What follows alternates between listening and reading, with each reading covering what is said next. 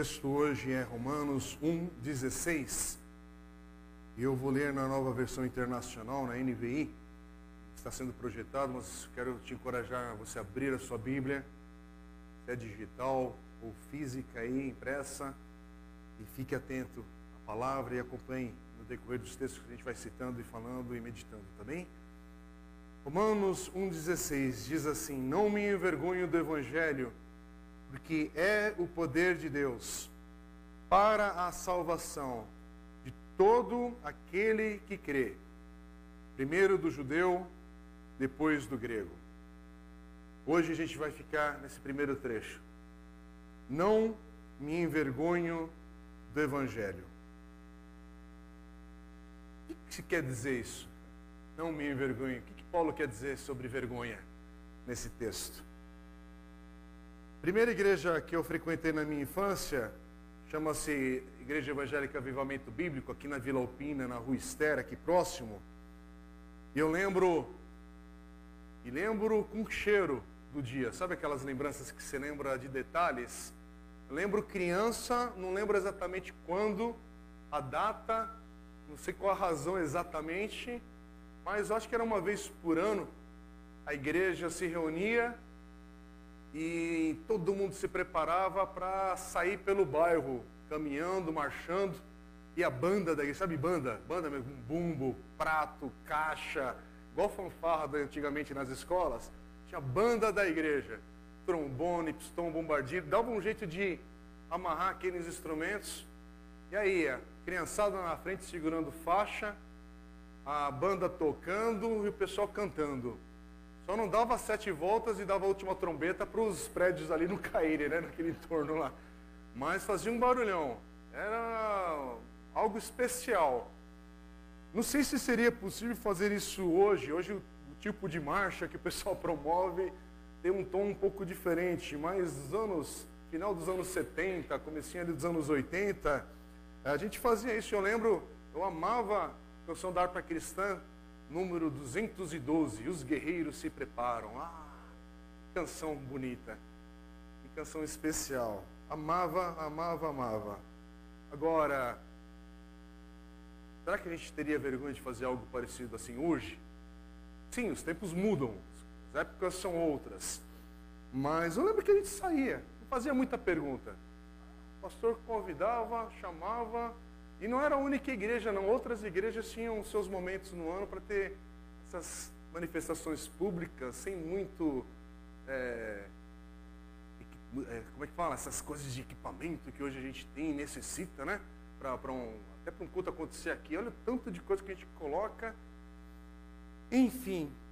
Mas será que o motivo de hoje a gente não fazer algo assim, e eu não estou dizendo que de, de, deveria, tem que fazer, que domingo que vem a gente vai fazer um movimento aqui na comuna e sair aqui pelo bairro tocando, é, enfim, fazendo barulho aqui na vizinhança. Não é isso.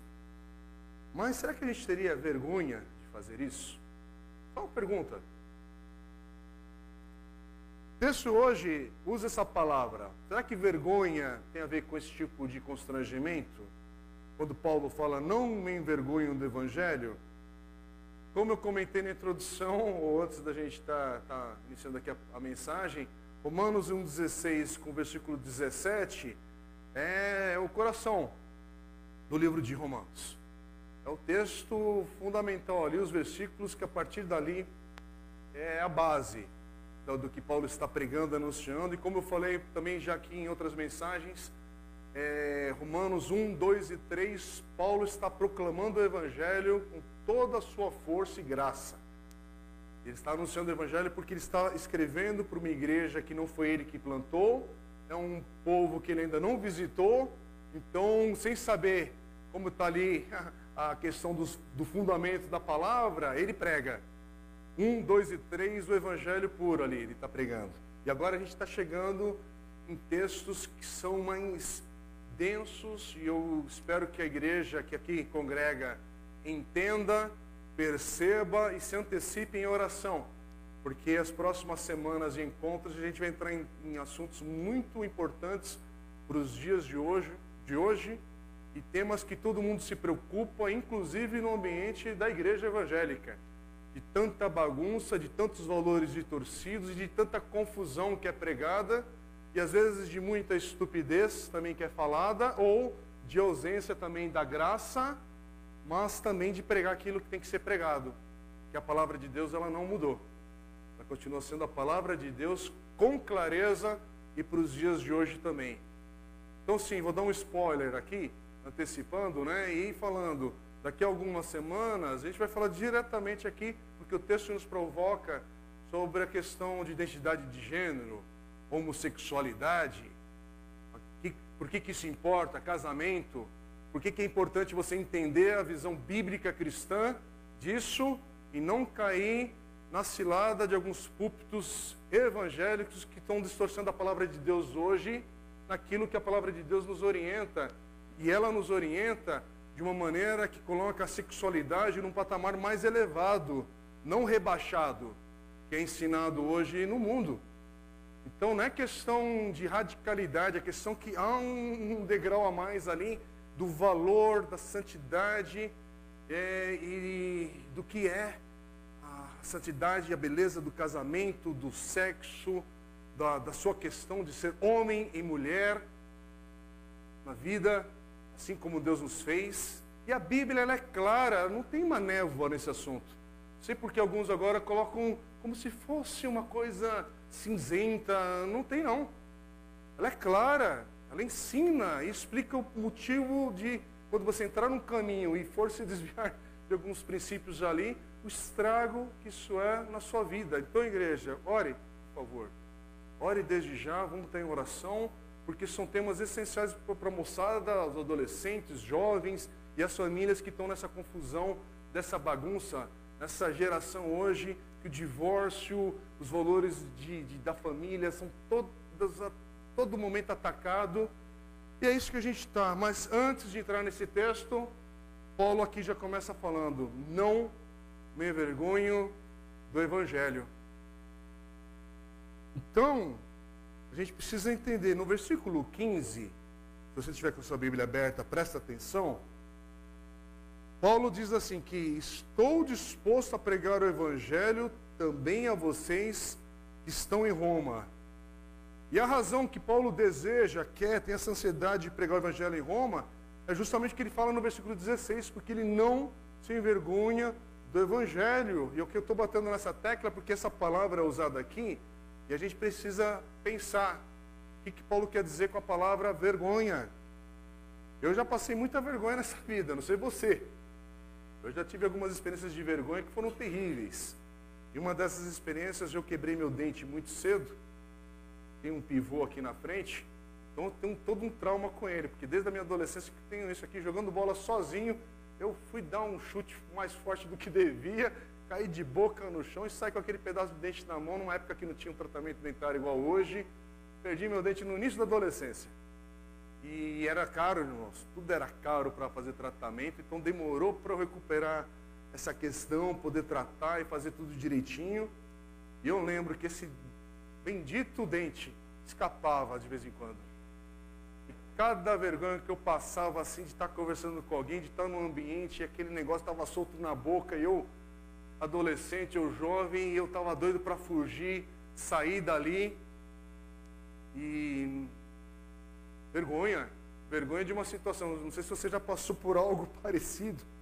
Sabe aquela vergonha que aqui todos, todo mundo já passou, vai, vamos falar a verdade. Todo mundo aqui já namorou e levou algum fora, né? Na vida. Eu era rei do fora antes de conhecer a D e finalmente acertar muitos anos depois. Mas fui o campeão de levar fora na vida. E aí o que, que você pensa quando você leva um fora na tua adolescência ou na juventude, no namoro? Você chega na igreja e a tua cabeça rica de, de ideias pensa que todo mundo na igreja está falando de você. Chegou, cumprimentou, mas cumprimentou diferente, está sabendo que, que aconteceu tal coisa. Aí chega, você quer entrar, já o culto já, tem, já começou, né? Já começou, sai na hora da oração para não cruzar, para não ter que explicar, para ter que ficar falando. Você sabe do que, que eu estou falando, sabe? É, você sente aquele negócio esquisito naqueles dias. É que nem outra experiência também. Sempre me envolvi com música desde adolescente também, tocando tal, e uma época estava com um grupo de louvor muito especial, numa igreja grande, e de repente, num daqueles momentos de louvor, um monte de gente convidada também participando, o Bendito também, eu acho que o guitarrista era um filisteu que estava no grupo ali aquele dia. Aquele guitarrista não afinou as cordas direito, fez um acorde esquisito fora do tom e todo mundo ali saiu cantando a música de uma maneira errada. Sabe aquela, aquela aquele grupo, estava tudo indo bem, até aquele momento glorioso. Né? E, e ainda alguém gravou em VHS, essa fita precisa ser capturada e apagada, rasgada porque está registrada ainda essa vergonha. Todo mundo cantando fora do tom, até todo mundo saber o que estava acontecendo. E o rapazinho lá fazendo aí uns acordes, fechando os olhos e derrubando todo mundo, né? Vergonha. Agora, a tua, vou usar a expressão sorte, tá? Mas, por favor, entre aspas, a tua sorte hoje é que você está numa igreja e o pastor não fala, ó, oh, vira para o teu irmão da direita, da esquerda e conta a sua vergonha para o teu irmão daí, sabe essas igrejas que tem. Essa daqui aqui não, a gente não faz isso, então você escapou. Porque já pensou você ter que contar a sua vergonha pessoal para alguém? Mas qual que é uma vergonha que vem no teu coração que pesa? Talvez pesa até hoje, essa lembrança, essa situação. Então, assim, todo mundo sabe, em algum aspecto, o que é ser envergonhado, o que é passar vergonha. Agora, o que, impediria você de ter passado essa vergonha que você se lembra? No meu caso, bem claro, se eu tivesse ido ao dentista, feito um tratamento, tomado todo o cuidado, não tido sido, sido tolo na hora de brincar ali, tomado mais cuidado, não tinha nem quebrado esse dente, mas já era, foi, passou. Saber disso não muda muito agora a situação. O músico que tocou fora do tom, talvez se ele tivesse tomado cuidado, a banda passado o som junto ali, e checado as coisas, também teria poupado uma vergonha coletiva do grupo. É, o que mais? Tem alguns cuidados que você pode até fazer, mas voltando para o contexto desse versículo que, do, que o Paulo está falando aqui sobre vergonha, quando ele diz que ele não se envergonha do Evangelho, o impedimento aqui de Paulo, o que faz Paulo não se envergonhar do Evangelho, não é porque ele sabia responder o Evangelho, a fé em Cristo para as pessoas, o que ele sabia fazer. Porque Paulo foi envergonhado por causa do Evangelho também. O Evangelho que Paulo pregou colocava outras pessoas contra ele, querendo derrubar Paulo. Paulo que perseguia a igreja, Paulo que levou muitos irmãos e irmãs à cadeia, inclusive à morte ele tem uma experiência de conversão que está registrada em Atos capítulo 9 e tem a vida transformada porque ele tem um encontro com Cristo. Cristo se revela a ele, isso tem um impacto é, transformador, radical no seu coração. Ele começa a caminhar ali em seguida com os apóstolos e começa a se tornar um dos grandes e maiores pregadores da palavra, começa a fazer suas viagens missionárias. O nome dele começa a ser conhecido em alguns ambientes ali, judeus, judaicos ali, e, do povo de Israel e além, por causa de todo aquele contexto Israel vive debaixo do Império Romano e povos de todas as nações que passam por tudo quanto é região ali, é, em tudo que envolvia estar debaixo do Império Romano. E Paulo começa a ser perseguido também. Paulo começa a ter o seu nome também pressionado. E Paulo dá uma dica, inclusive, do que ele passou ali, da vergonha, da pressão que ele passa na sua vida, em 2 Coríntios, capítulo 11, quando ele relata e destaca com precisão. 2 Coríntios 11, 23 a 26, quando ele diz assim: Olha, trabalhei muito mais, fui encarcerado mais vezes, Fui açoitado mais severamente, exposto à morte repetidas vezes. Cinco vezes recebi dos judeus 39 açoites. Três vezes fui golpeado com varas, uma vez apedrejado, três vezes sofri naufrágio. Passei uma noite um dia exposto à fúria do mar. Estive continuamente viajando de uma parte a outra. Enfrentei perigos nos rios, perigos de assaltantes, perigos dos meus compatriotas perigo dos gentios, perigos na cidade, perigos no deserto. E continua: perigos no mar, perigos dos falsos irmãos. Opa, cadê o livramento do Senhor na vida de Paulo? Né? O que Paulo fez de errado com a sua fé para ter tanta perseguição? Porque hoje seria isso, né, o irmão? Deve estar em pecado, né? Parece que Paulo não associa a vida em pecado à perseguição que ele passa. É engraçado, né, que alguns textos não podem ser pregados dependendo do ambiente religioso que você tiver, porque não vai fazer sentido com, um evangelho que está sendo pregado, é, um, evangelho da vitória pela vitória, que nada, nenhuma adversidade vem sobre aqueles que estão em Cristo. Porque Paulo deixa claro, olha o exemplo. Paulo em Cristo está passando por tudo isso. Paulo em Cristo está passando por vergonha por pressão. Mas ao mesmo tempo, ele diz que não se envergonha do Evangelho. E aí, parece que Paulo ainda fala em Romanos 1,14. Ele diz assim: Sou devedor tanto a gregos como a bárbaros, tanto a sábios como a ignorantes. Olha o que Paulo diz aqui, não deixa passar esse versículo simplesmente. Paulo olha para o mundo da sua época e ele vê a incredulidade dos seus dias. Vê como o mundo jaz no maligno como cada um busca os seus próprios interesses e valores e não buscam a Deus. Paulo sabe disso. Paulo sabe que o mundo que ele está vivendo e pregando o evangelho é um mundo incrédulo. Alguma semelhança? É um mundo incrédulo a mensagem que ele está pregando em seus dias mas ele se vê em dívida com todos, porque ele conhece o Evangelho. Então ele vê incredulidade, ele vê o que está em redor dele, mas ele não olha com desdém para essas pessoas. Ele não faz pouco caso dos pagãos da sua época, do seu tempo. Por quê? Porque ele se vê como um devedor de levar a palavra de Deus, o amor de Deus, a salvação do Senhor a essas pessoas. Então, aqui já é um primeiro alerta para cada um de nós. Cuidado, e eu também tenho que tomar cuidado, começa comigo. Porque gente, nós temos, por causa de Cristo Jesus, claro que nós temos um estilo de vida diferente do mundo. Claro que algo nos diferencia do mundo, mas cuidado para você não escorregar na ideia, e facilmente a gente pode errar nisso, de olhar com desdém aquele que não tem Cristo na sua vida aquele que tem um outro jeito e valores de viver a vida. Cuidado, para que a gente não olhe dando pouco valor e esquece que nós temos uma dívida, como Paulo, a essas pessoas que estão sem Cristo. Sim, irmãos, aqueles que estão em, sem Cristo são incrédulos à palavra do Senhor. Carecem da nossa oração, do nosso amor, da nossa súplica. E é o que Paulo permite que o seu coração sinta. Paulo olha para a rejeição que ele tem.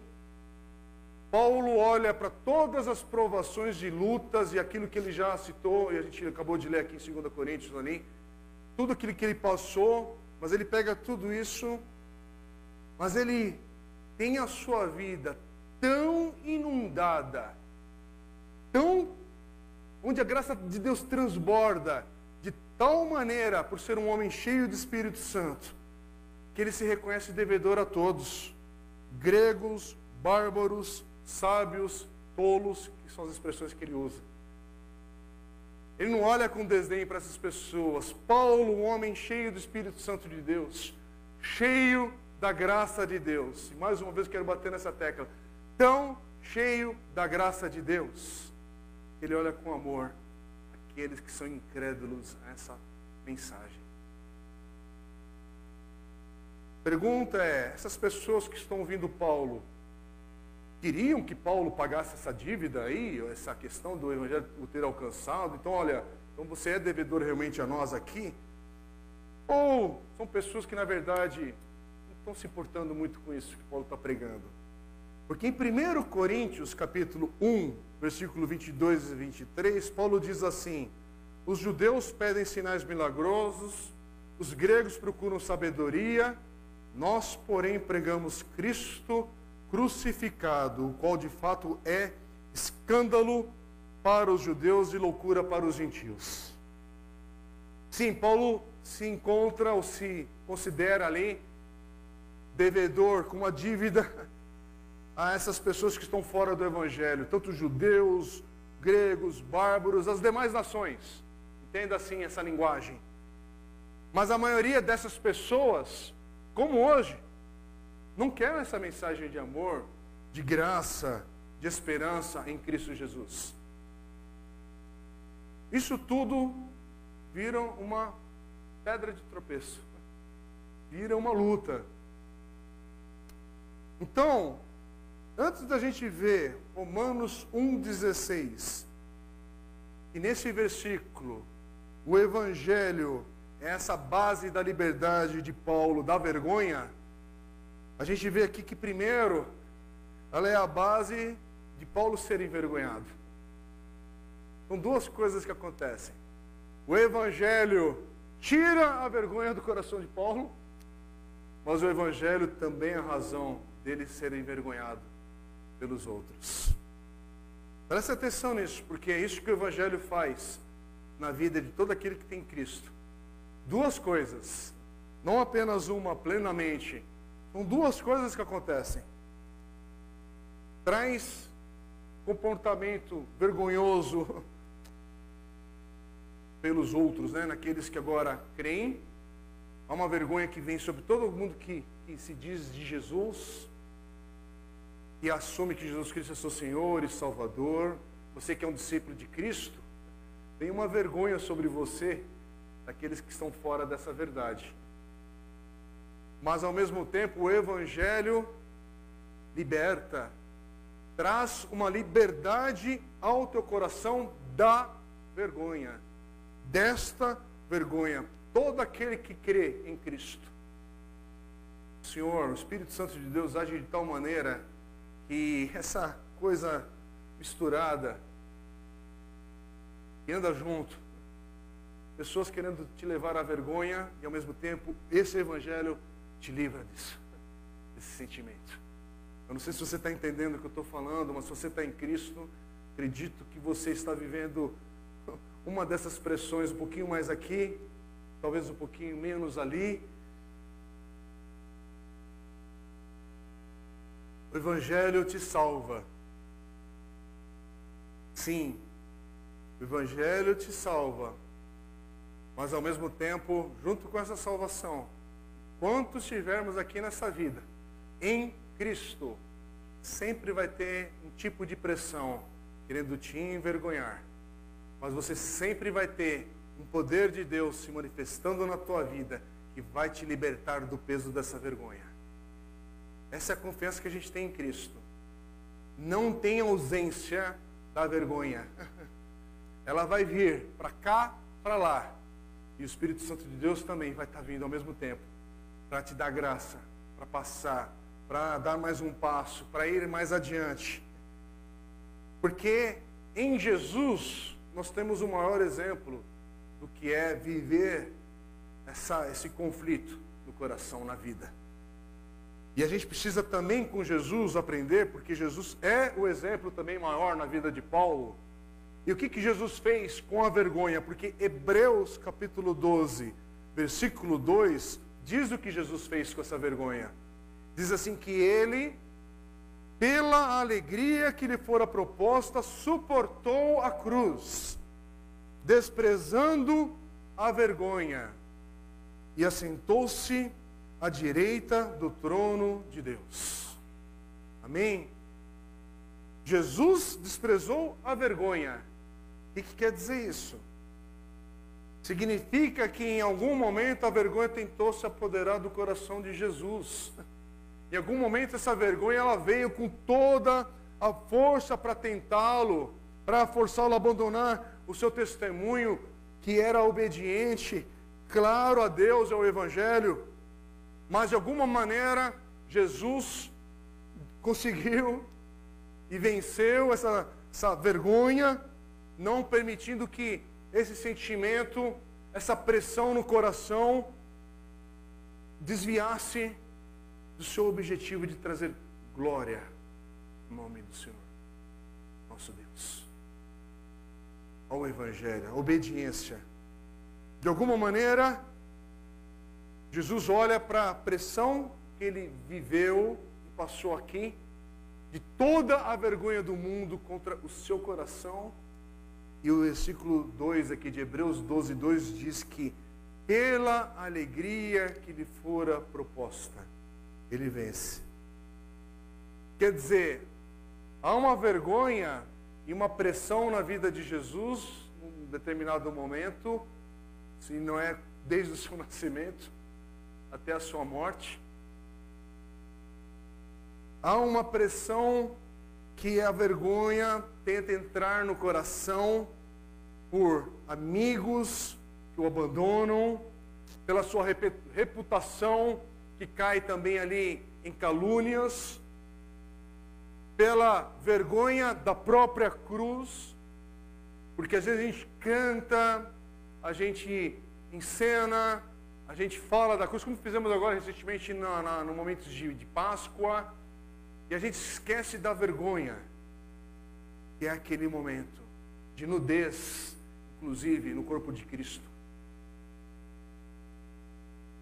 Irmãos, a gente se distancia do que aconteceu ali na cruz com muita facilidade, porque a gente tem dificuldade mesmo para pensar na terrível força que se manifestou naquele momento e que a vergonha, a está falando aqui, eu não consigo descrever, o que é a vergonha que veio sobre Jesus naquele momento.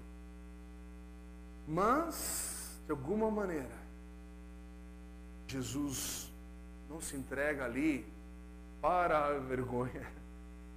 Ele coloca seu coração não naquela circunstância presente diante dele, mas ele coloca sua esperança na alegria futura.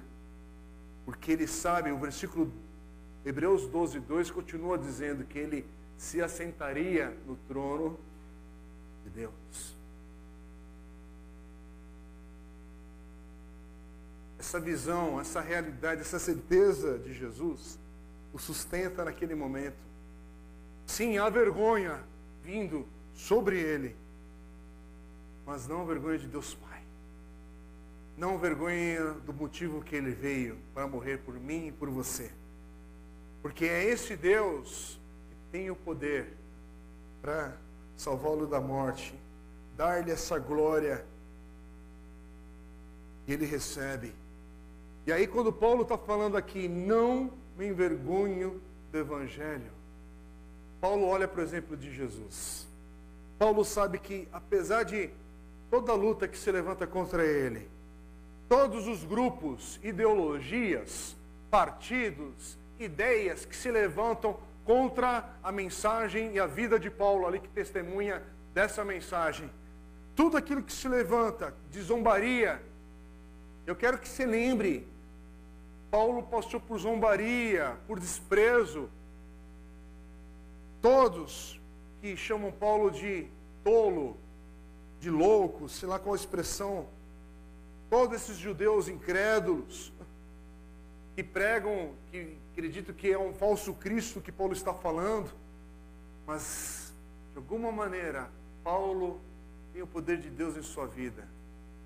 Ele consegue dizer: não me envergonho do Evangelho. Mas ele dá a resposta nesse versículo. Não me vergonho do Evangelho, porque é o poder de Deus para a salvação. Não me envergonho do Evangelho, porque é o poder de Deus para a salvação de todo aquele que crê. Então, olhar para o mundo hoje, um mundo que passou por uma pandemia, um mundo que as crises não param de vir ano após ano. Um mundo que passa por uma pandemia e parece que o orgulho do homem fica intacto. Um mundo que passa por uma crise que, neste momento, eu acho que você percebe, é uma crise global econômica eh, nos bancos, nos sistemas políticos, no desprezo onde há poder e autoridade, na bagunça da vaidade do homem tudo está fora do seu lugar, muda-se governo, mas não muda o coração do homem nessas instâncias de poder. Então é vaidade e vaidade, e homem buscando a sua própria glória, o seu próprio nome. Então, gente que abusa do pobre, do órfão, da viúva, que desprezam agora uma maneira que provoca no nosso coração repúdio, a maneira como nossas crianças são atacadas hoje nos valores mais puros delas, e uma vaidade coração do homem, desprezando a sabedoria da palavra de Deus. E voltando na questão das nossas crianças, parece que os adultos que deveriam defendê-las estão anestesiados, deixando tanto lixo passar para alcançar as crianças na questão da sexualidade, em assuntos que elas não estão perguntando, que não é o momento delas enfrentar sozinha aquelas dúvidas do coração, ou perguntas da idade da curiosidade, e aí pais e mães se ausentam do momento de orientar que agora não é para você esse assunto, agora não é hora de pensar nisso, de assistir tal coisa, mas a erotização infantil, e os pais batem palmas, celebram, e toda uma linguagem da nossa cultura para destruir essa geração novinha, pura, amada de Deus. E a gente não percebe que isso não é algo cultural apenas, é espiritual. São os valores espirituais que estão de cabeça para baixo, que está virado, está invertido. Que coisa terrível é quando esse linguajar entra no púlpito das igrejas de agora, de alguns pastores, de uma maneira.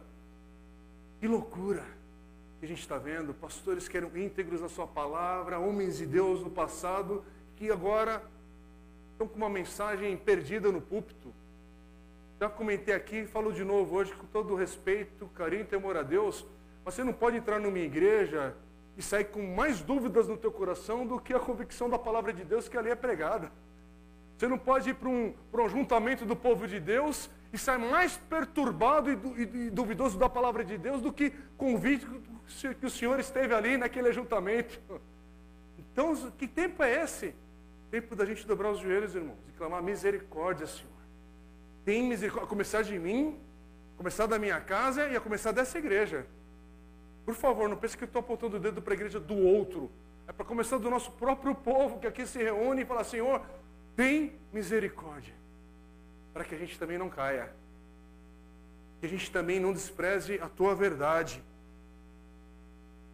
Porque com Paulo eu quero aprender, Senhor, mesmo nos tempos de hoje, com tanta oposição, com tanta luta, tanta coisa, irmãos, que sabe que pesa na nossa mente. Eu não sei se você às vezes se, se encontra assim. Às vezes você está pensando num assunto que ele é difícil, que envolve a tua fé, que envolve valores que são ensinados para você desde pequeno, talvez, ou mais recentes, que são revelados de Deus pela Sua palavra, no ajuntamento da igreja, na ministração da palavra de Deus.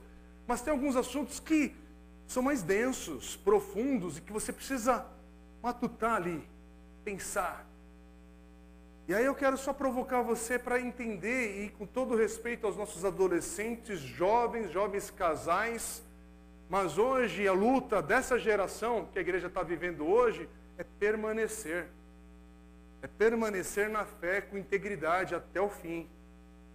Porque diferente de um curso que você se matricula e simplesmente troca pela mais banalidade das razões, só porque, ai, aquele professor me ofendeu, já muda de escola.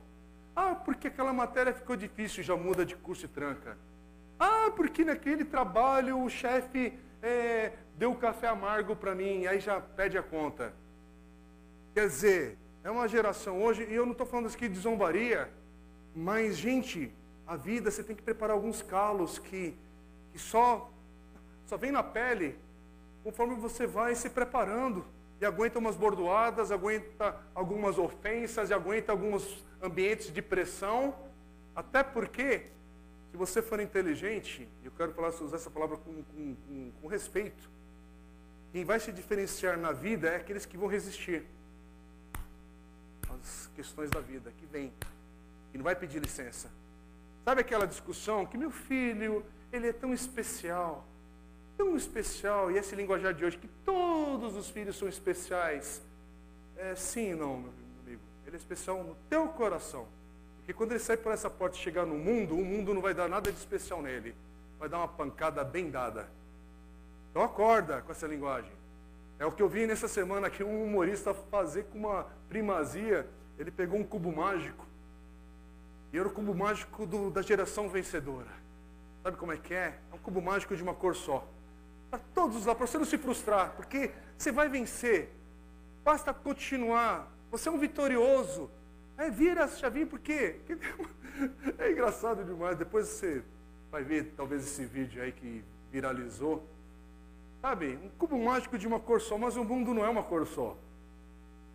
Isso dá certo só na piada, e você não está entendendo a piada de mau gosto que está sendo ensinada para o teu coração. Porque, meu amigo, conversa com qualquer um que venceu qualquer faculdade, todo mundo quis desistir no terceiro ano do curso. Agora vê quem tem um diploma de verdade, não esse diploma que hoje que virou várzea, que tem outro intuito político que você talvez ainda não está entendendo. E hoje todos os profissionais decaíram na qualidade, você tem o diploma. Sou formado. O engenheiro, eu estava brincando aqui, no engenheiro que não sabe direito cálculo, mas ele tem o diploma, carimbado pelo MEC. E todo mundo bate palma. Ninguém tem uma visão crítica da vida, inclusive na igreja. Porque você quer o culto da vitória também. Você quer sair vencedor da igreja. Você não quer sair com mensagem de perseverança. Não, irmão, eu preciso de vitória hoje. Eu preciso sair do hospital. Eu preciso do, da resposta da, das minhas finanças. Então, para, pausa.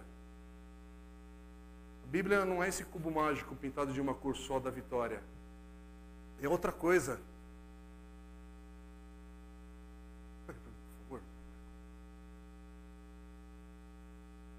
é outra coisa. Esse negócio vai dar ruim, já que não está dando. Eu estou falando por quê? Porque hoje o texto aqui fala: não me envergonho do Evangelho. Mas para ter essa garra que Paulo tem no seu coração, irmãos, é porque Paulo sabe que esse Evangelho é poder de Deus para a salvação. E o que eu quero dizer hoje para todos que estão aqui, crianças, adolescentes, jovens, adultos e os idosos que aqui estão, a nossa chamada é para sermos fiéis a Deus até o fim. É para perseverar. A mensagem do Evangelho é sobre perseverança. Não tem atalho e caminho para evitar é, lombada, percursos mais difíceis. Porque todo aquele que está em Cristo, há um tipo de vergonha que esse mundo vai tentar trazer ao teu coração para te desviar desse caminhar com Deus. Um tipo de vergonha e peso na tua alma que é para você sair das coisas do Senhor. Mas esse evangelho é o poder de Deus para a salvação de todo aquele que crê. Então fica firme nele, porque o Senhor também vai te fortalecer quando essa vergonha se manifestar, e apesar dela, você não vai ser derrotado com a vergonha, você vai ser liberto dessa vergonha, como Paulo conseguiu. Como é que Paulo consegue olhar para a vida preso, muitas vezes, de onde ele escreve a maioria das suas cartas, escrever Filipenses. Preso, escreve a carta mais repleta de alegria e esperança do Novo Testamento. Filipenses, como é que um homem desse pode produzir algo assim? Porque ele tem o Evangelho de Deus, que é o poder para a salvação de todo aquele que crê, para valer na sua vida. Não é só um post para compartilhar na rede social, não é só uma frase para você dar um curtir, um like, ó, dá um like lá na, na, na página da igreja, porque a gente colocou o versículo. Não, você pode até fazer isso numa outra maneira de interagir. Mas o Evangelho não é sobre curtir. O Evangelho é sobre perseverar. É sobre fica firme, porque o mundo vai tentar impor vergonha ao teu coração em tudo aquilo que são os valores do reino de Deus. E agora, basta você ver a desgraça que está de confusão na sexualidade, nas drogas, na mente das pessoas que está perturbada hoje. E, por favor, eu não estou desprezando quem luta com doenças da alma que provocam a depressão. A depressão é uma doença séria que o estresse contínuo, burnout e outras coisas são verdades na vida. Inclusive alguns personagens da Bíblia, heróis da Bíblia, passaram e enfrentaram com outro tipo de tratamento, com outro tipo de circunstâncias. E hoje não é vergonha nenhuma você é um profissional de saúde atrás de socorro para algumas questões que um medicamento, uma medicação vai te ajudar. Mas assim como alguém é tratado da dor de cabeça e toma uma aspirina, alguém pode fazer uma cirurgia para um infarto e, e, ter socorro. E como eu estava falando com um médico recentemente, se você tiver um infarto, é melhor você ir para o hospital para ser tratado por cirurgia do que na acupuntura. Eu acho que você sabe a diferença da gravidade de uma doença, para não entrar em inspiração. Então, nenhum problema com isso, mas no final das contas, você está preparado para se encontrar com o Senhor? Está preparado? Porque a Bíblia diz que os nossos dias são contados pelo Senhor. E com todo respeito, carinho e amor, o irmão Otacílio viveu 88 anos na presença de Deus aqui na igreja, agora, nos últimos anos que o Senhor permitiu. E o irmão Otacílio não chegou antecipado, ou porque, ah, porque 88 anos já é muito. Chegou no tempo certo de Deus para a sua vida, para o seu propósito. Tratou e Deus está tratando na vida dos familiares. Nós choramos, a gente oh, lamenta porque a morte é uma intrusa na vida, é uma intrusa na história que Deus assim estabeleceu. Mas a gente vai enfrentar, a gente vai passar. Mas o, o irmão Tacílio está com Jesus hoje. Perseverou até o fim. Essa é a esperança que a gente tem. A alegria, inclusive, dele, sempre tinha prazer de falar, era estar aqui nesse ajuntamento da igreja e o segundo prazer que ele tinha, ele falava, era ir três vezes à academia, com 88 anos. Ainda bem que a academia era na calçada da, da casa lá, né? Bem pertinho, pude ver o local. Até pouco antes de internar. 88 anos. Ontem eu fui na academia, viu? Para poder pegar o exemplo dele. Falei, quero chegar nos 88. Não sei se chegarei. Mas pelo menos a academia eu vou voltar colocar na linha. Preciso fazer alguma coisa. Mas essa solução porque esse Paulo aqui, ele não sabe ainda direito. Diz a tradição da história, por alguns relatos, que ele vai ser decapitado. Esse Paulo. A igreja está orando. Alguns apóstolos são libertos miraculosamente da, da cadeia, outros têm outros tipos de, de experiências milagrosas com o Senhor. Inclusive Paulo, que no mundo do naufrágio, ele, além de passar pelo naufrágio, ele é picado por uma serpente e nada faz, lá na frente vai ser decapitado. E o evangelho não é sobre, mas por quê? Mas por quê? Mas por quê? Não, não. O ensino do evangelho é, fica firme. Porque isso aqui é só um momento que nós estamos vivendo, somos peregrinos nesta terra. Então, toda hora que você passar por um momento de dor, se identifique com a cruz de Cristo. Sempre que você se identifica com um momento de lágrimas, olha para a cruz de Cristo. Porque Jesus superou esse momento da cruz, da vergonha, porque tinha algo adiante dele. Tinha uma glória que estava para se manifestar na sua plenitude novamente na sua vida. E assim para nós que estamos em Cristo. Sim, o Senhor nos promete dar força e vigor. Enquanto estivermos nos propósitos do Senhor, ninguém aqui vai chegar no céu antes da hora. Não vai ter um, um anjo que fugiu no plantão Tava, caiu no sono lá, em algum lugar no céu, como a gente às vezes fala do céu, não sei saber o que a gente está falando, né? Mas só para ilustração, né? Porque às vezes parece que um anjo dormiu no plantão e aí um acidente aconteceu ali. Ah, o outro anjo também dormiu no plantão, aí aconteceu uma outra catástrofe. Não, irmãos, essas catástrofes que acontecem, as tragédias que inclusive nosso país passou, tem passado e não foi a última, elas são dores quando se manifesta, a gente tem que olhar e lembrar o nosso coração. Mas essa tragédia, ela não tem a palavra final. Não tem. A gente chora, a gente lamenta. Nosso coração tem que se incomodar mesmo, lutar para que algo assim não se repita, mas lembrando que esse mundo jaz no maligno.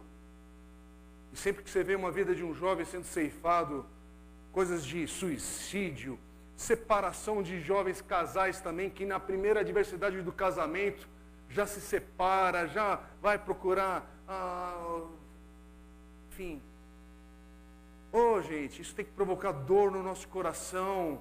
Não, é assim mesmo, a vida é dura. Vira a página para o próximo capítulo da Netflix. Não é assim. Não é assim. Não é para ser assim. Mas para a gente ter um olhar para a vida diferente, você tem que ter o filtro do Evangelho, tem que ter um olhar que o Evangelho é essa lente. Porque Paulo fala diversas vezes que há assuntos que nós estamos lendo, inclusive agora, e, e, e meditando e orando e buscando o Senhor, mas você tem que olhar com olhos espirituais. E quem está na carne não tem como olhar para isso. Então, muita gente que não tem a compreensão do que Deus vai tratando, ensinando, dirigindo fazendo, a gente tem que olhar por, orar por salvação.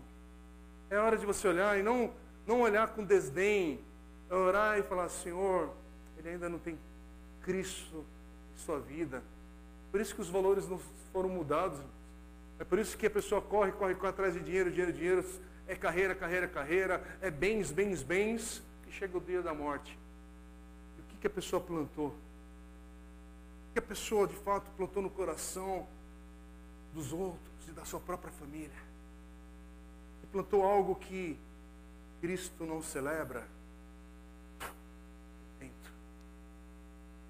tem valor na eternidade.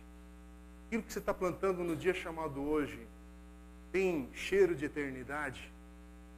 Só tem cheiro de eternidade se estiver em Cristo. Então, jovem, você está olhando para a tua perspectiva de vida. E eu amo fazer isso quando eu tenho a oportunidade de sentar e tomar café. Isso nunca é perturbação para mim. Se eu puder sentar com alguém aqui, pode me procurar. A gente marca, a gente agenda, a gente separa um tempo. Mas como é gostoso olhar para a nossa timeline, para nossa nossa escrita de vida, de datas ali, colocar os anos, e se você está nos 20 anos, está para chegar nos 20, olha, olha quanto é bela a tua vida ainda.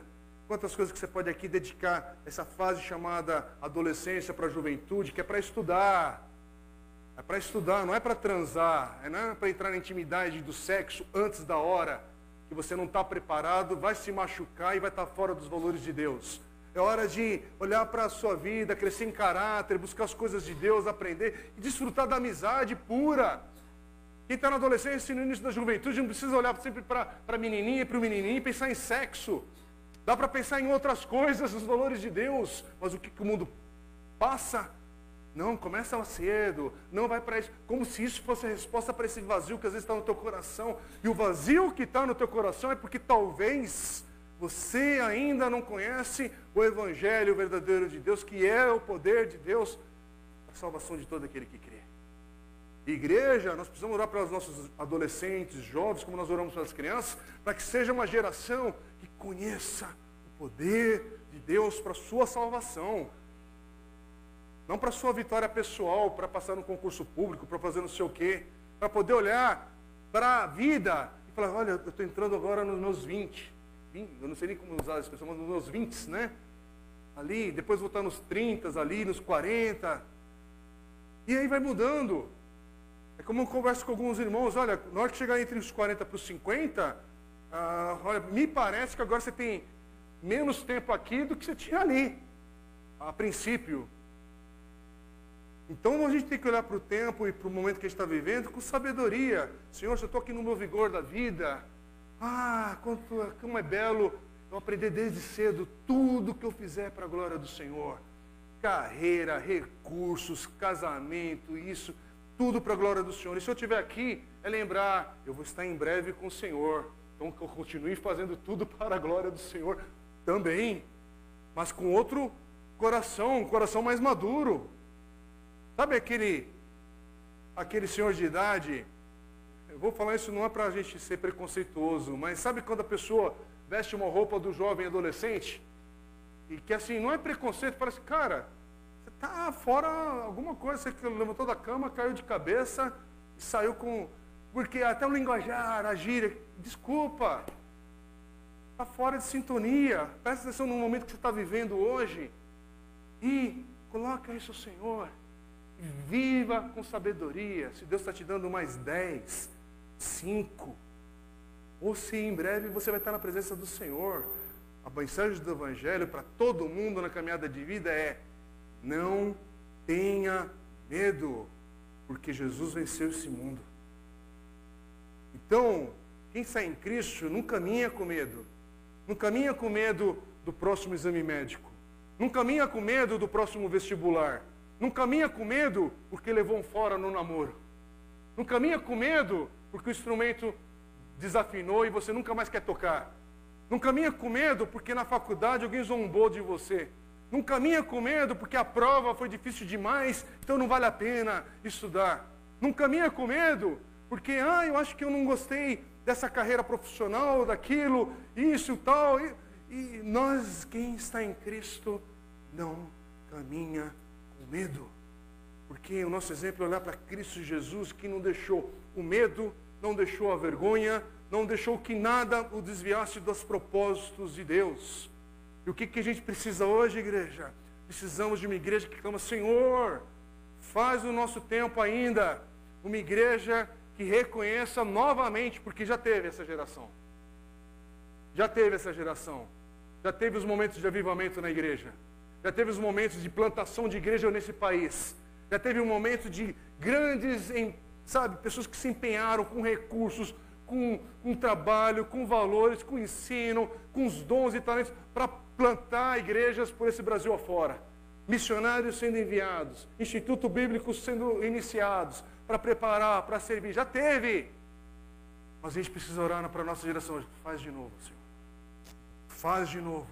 Uma geração que tenha olhar para ver o Evangelho como poder de Deus para a salvação de todo aquele que crê. Não pense que os últimos anos que a gente viveu no país, isso é besteira de mídia e de outros púlpitos também errados. Ninguém colocou esperança, como nunca colocou no passado também, em presidente nenhum, gente. Presidente é um passageiro. E às vezes o percurso é um pouquinho mais estável, e às vezes o percurso é um pouquinho mais perturbador. Mas ninguém coloca em político, em líder disso, em líder daquilo outro, esperança. Quem está em Cristo. Quem está em Cristo coloca esperança em Cristo Jesus. E Senhor, aqui está a minha vida. Nesse momento chamado hoje, estamos em 2023. Estamos entrando em maio. Dá para perceber, nesse ano, você vai fazer para a glória desse Deus? O que você vai viver para a glória do Senhor? E eu estou terminando. Termino agora. Para a gente entender e voltar aqui para o texto. Eu não sei se você entendeu. Mas há um tipo de vergonha que toma a nossa geração hoje, que não é a mesma vergonha dos anos 60, dos anos 70, dos anos 80, porque algumas coisas que a cultura ela vai tomando uma forma diferente. Mas no fundo, no fundo, o problema do coração do homem continua sendo o mesmo. Alguns têm vergonha do evangelho e outros creem no evangelho, que é o poder de Deus para a salvação de a questão é onde está o teu coração hoje? Crendo ou incrédulo? E o convite para você hoje é: creia. Creia. Porque o que vai te levantar não é apenas ou a receita médica correta. Não é sobre fazer ou não atividades físicas. Não é sobre ter ou não o tal diploma, que é muito importante também na vida das pessoas. Não é sobre casar ou não casar não é sobre coisas que são passageiras. A questão é, hoje, adolescente, jovem, adulto, idoso, você crê no Evangelho que é poder de Deus para a salvação de todo aquele que crê. Essa é a esperança que nós estamos em Jesus, porque o Evangelho continua sendo aquilo que Jesus mesmo falou.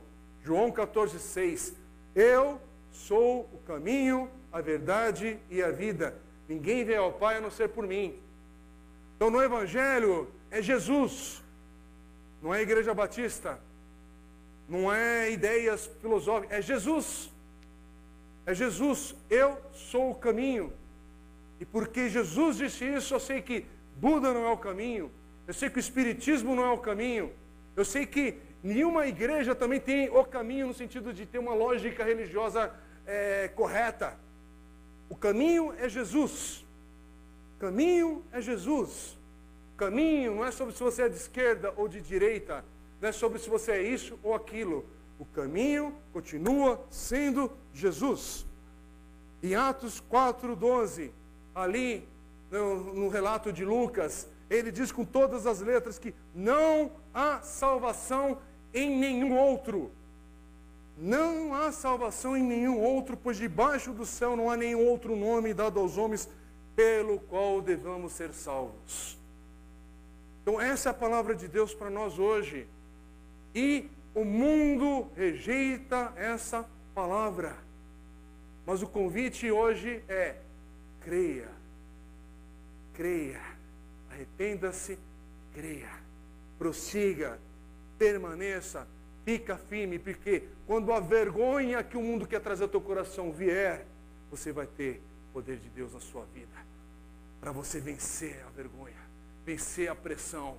É talvez o que você está vivendo hoje na tua casa, a tua mesa, o teu trabalho, escola, onde você está, porque todos nós estamos debaixo de pressão. Mas fica firme, porque um dia estaremos como nosso querido irmão Otacílio está hoje, na presença de Deus. E aí terá sido o fim. Eu quero te convidar, fique em pé na presença do Senhor agora. E vamos colocar o nosso coração diante do Senhor. Vamos orar. Vamos orar.